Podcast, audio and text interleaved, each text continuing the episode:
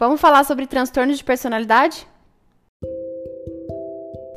Oi, gente, aqui é Ana Clara e esse é meu podcast Psicomorfose, tornando sua vida mais leve com a psicologia.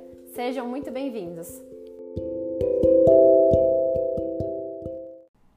Oi, pessoal, vamos para mais um episódio desse podcast e hoje eu vim trazer um tema que, apesar de estar cada vez mais uh, conceituado, falado, é importantíssimo que a gente esclareça da melhor maneira para entender que existem sim transtornos de personalidade e que eles têm a ver com uma série de fatores e que não necessariamente implica a todos os seres humanos, né? Porque o que a gente escuta muito ou a gente escuta e percebe é que as pessoas começam a ler sobre transtornos de personalidade de uma maneira geral e elas se sentem praticamente com todos esses sintomas, né? Elas falam: "Nossa, eu tenho isso, eu tenho isso, eu tenho isso". Calma, gente, não é assim não é dessa forma que acontece, né? Então, eu resolvi esclarecer um pouquinho para vocês em um episódio para falar um pouco sobre transtornos de personalidade de uma maneira geral, né? O que são, como é que eles surgem, de onde eles vêm, aquela coisa, o que comem, o que fazem, né? E também, principalmente, sobre o transtorno de personalidade limítrofe ou transtorno de personalidade borderline, ou ainda TPB, né? Transtorno de personalidade borderline, tá, gente? Então, é, vou falar especificamente desse hoje, mas antes, né, vamos contar um pouquinho sobre transtornos de personalidade de uma maneira geral, tá? Os transtornos de personalidade, eles têm a ver com vários fatores. Eu diria que fatores genéticos, fatores orgânicos, fatores emocionais, é, como aquele indivíduo foi educado, em que se, condições ele nasceu, ele cresceu, se ele se alimentou, se ele conviveu com algum, alguma pessoa que praticou abuso sexual, emocional, psicológico com aquela pessoa ou não. Então, percebe, percebam né, que é uma série de fatores que vão uh, desenhar, costurar os transtornos de personalidade. Vale dizer que os transtornos de personalidade, de uma maneira geral, eles são maneiras de funcionamento, né? Não tem como uma pessoa sarar, curar, né, de um transtorno de personalidade. Ela pode controlar e aprender a conviver de uma maneira a tomar medicamentos, a praticar psicoterapia, mas sarar disso não, é a forma como a pessoa funciona, é a maneira dela de ser, tá, gente? Acho que é importante dizer isso, porque diferentes de outros transtornos, os transtornos de personalidade eles são padrões, né? Generalizados e persistentes, ou seja, eles acontecem de uma maneira uh, constante e eles não somem, né? Eles não mudam. Então é importante colocar isso, tá? Além disso, eles podem é, variar muito, como eu disse, né, entre fatores genéticos, entre fatores ambientais, emocionais, a forma como aquele indivíduo foi conseguindo um, assumir e lidar com tudo, tudo que aconteceu e de que forma aconteceu. É, mas a maioria das vezes, quando a gente fala de diagnóstico, né? Ou seja, quando uma pessoa é diagnosticada com transtorno de personalidade, ela precisa sim ser acompanhada por um psiquiatra e, se possível, por um uh, psicólogo, né, para terapia. Então, quando a gente fala de terapia psicossocial, a gente está falando de terapia terapia propriamente dita com psicólogos, mas também terapia medicamentosa, que é com médico psiquiatra, né? Lembrando que o psicólogo não receita medicamentos, tá, gente? É, a gente é proibido de fazer isso. Não somos médicos, somos psicólogos, né? Existe uma diferença.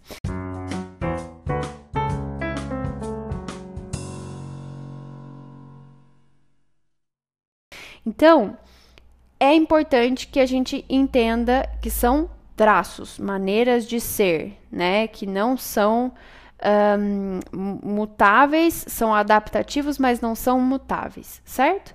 Quando a gente fala de, de diagnóstico, é importante que a gente olhe principalmente o DSM, né, que é o, o Manual de, um, de Transtornos Mentais e Diagnósticos, né, DSM-5, edição 5, que lista aí vários transtornos de personalidade, acho que são 10, se não me engano, que são os principais aí é, que nos acometem, né, de uma maneira um pouco mais comum. Quando a gente fala de borderline, principalmente, a gente fala que uh, mulheres são mais acometidas do que homens, né? De uma maneira geral, mas uh, não necessariamente acontece, como eu estava dizendo, né? Ele não acontece do nada, ele é causado por uma série de fatores ele é construído ao longo dos anos também, tá, gente? Então, quando a gente fala de transtorno de personalidade borderline, especificamente borderline, por que borderline? Né? Porque tá na borda, né? Tá no limite entre a psicose, dita psicose, e a neurose, né? Ou seja, você tem aí um processo que é tido como comum, normal, né? Uma forma de funcionamento aparentemente normal, entre aspas, não patológica, e uma forma de funcionamento psicótica, né? Então esse indivíduo, ele tá na beira entre a normalidade e a psicose. Ele vai e volta, ele fica ainda com uma é, uma, uma, uma oscilação muito grande de humor, né?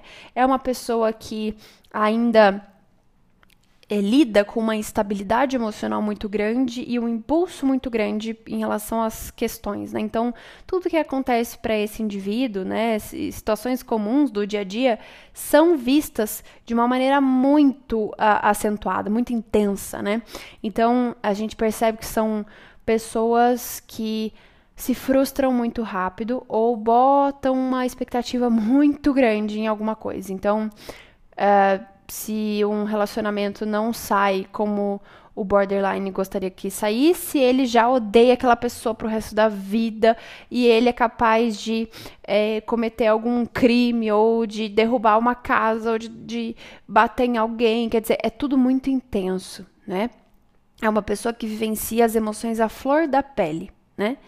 E é importante a gente falar isso porque existem diversos, diversas formas de, desse transtorno se manifestar. A pessoa pode ser um borderline muito intenso para fora, né? Ou seja, beber, fumar, dar uma risada alta, ser uma pessoa intensa para fora, ou ela pode ser uma pessoa intensa para dentro, no sentido de ser mais introspectiva, não fazer tantos vínculos sociais, não ter tantas amizades, não ter tantas relações é, com pessoas ah, né, de fora ali do vínculo familiar, não ter muitas vezes é, contato porque tem medo de se frustrar, porque sabe que vai se frustrar, é muito intenso consigo mesmo, então tem muita autocrítica, muita.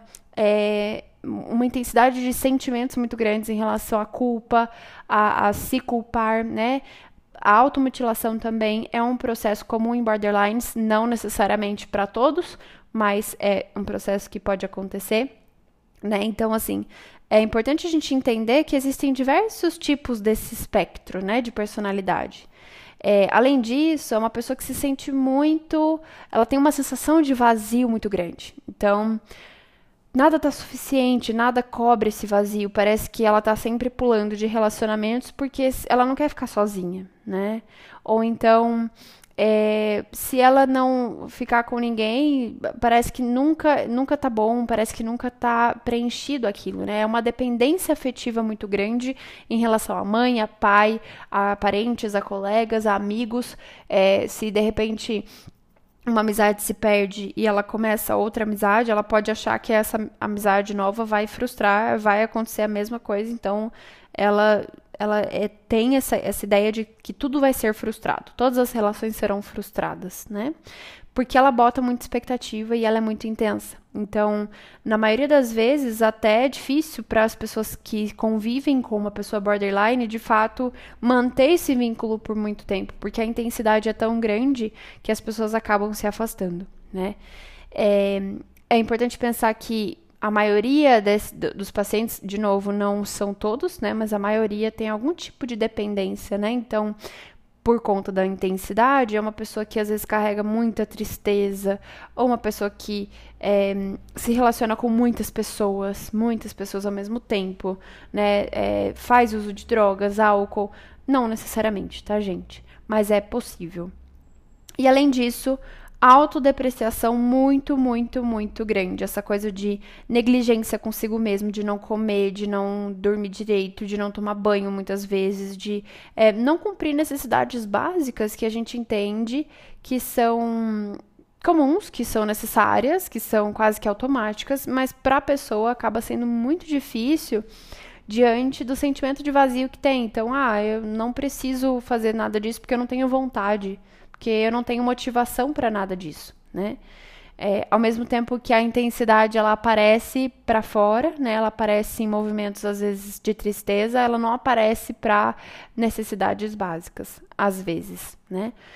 É, e a maioria dessas pessoas do, desse transtorno borderline são pessoas que estão muito apegadas ao passado, né? Que esse passado, na maioria das vezes, pode ser traumático, como eu disse, né? Então, às vezes, uma pessoa que passou por algum tipo de abuso emocional, sexual ou relacionado um abuso de, de certa forma, né?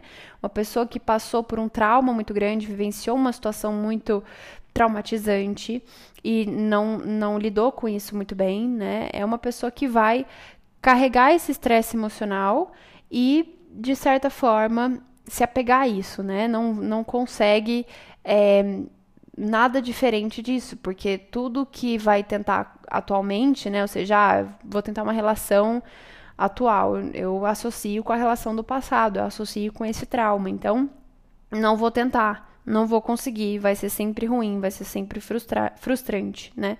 é assim que talvez eles se apeguem, né? Eu, eu sempre gosto de falar talvez, a maioria, porque eu não, é, é importante a gente não generalizar aqui, sabe? As pessoas são diferentes, a história de vida é diferente e isso acaba com certeza influenciando no diagnóstico, certo? Agora, o principal ponto que a gente precisa se ater aqui, é, que eu entendo que é um dos, dos maiores, um dos principais, é a questão da, da intenção suicida. Pessoas com transtorno de personalidade borderline, elas têm uma uma autodepreciação tão grande, muitas vezes um, um sentimento de vazio carregado de culpa, né?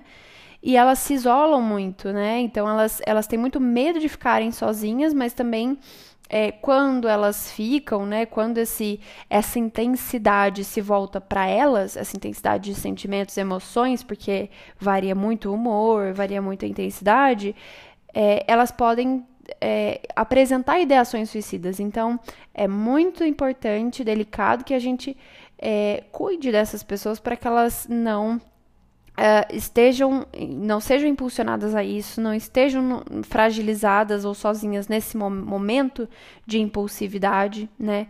Então é, é, muito delicado e necessário que a gente quebre esse tabu no sentido de ah, não, a gente não vai mexer com isso, não, eu não entendo disso. Sim, você pode ajudar, você pode ajudar não deixando essa pessoa sozinha, você pode ajudar tentando conversar com essa pessoa e deixando que ela é, se abra com você de alguma forma.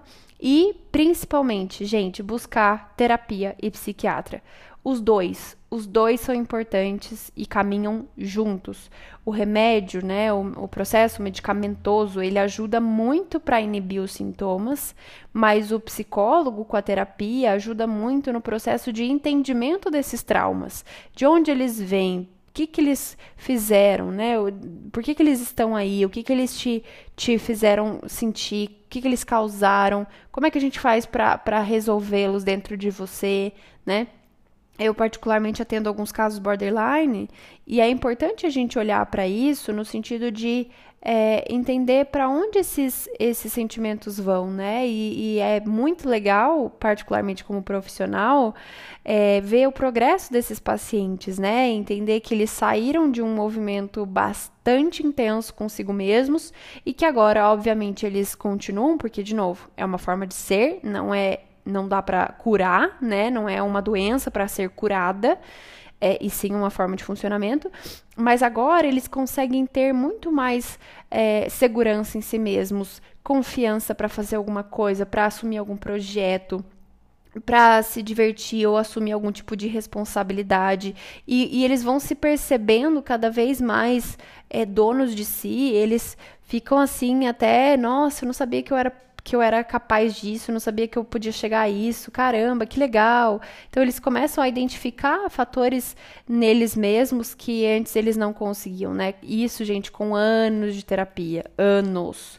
E é um processo árduo até hoje, né? A gente brinca muitas vezes que a terapia não é fácil, né? Tem dia que eles não querem ver a minha cara. Tem dia que eles adoram falar, trazer algum, algum ponto para discutir. Mas é um processo, né? E é um processo que, de altos e baixos que também precisa ser valorizado e que tem muito, muito mérito, né? Tem muito progresso. Então é isso, gente. Eu espero que vocês tenham gostado.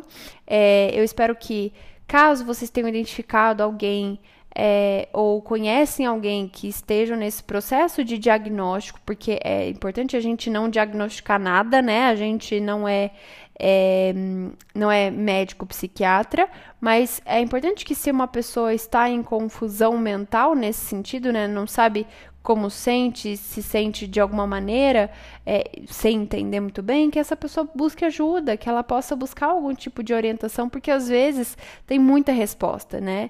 Às vezes o que ela precisa é só de, de orientação e de diagnóstico correto, basicamente, né? Então, é isso. Espero que vocês gostem, tenham gostado. Um beijo até o próximo episódio. Tchau, tchau!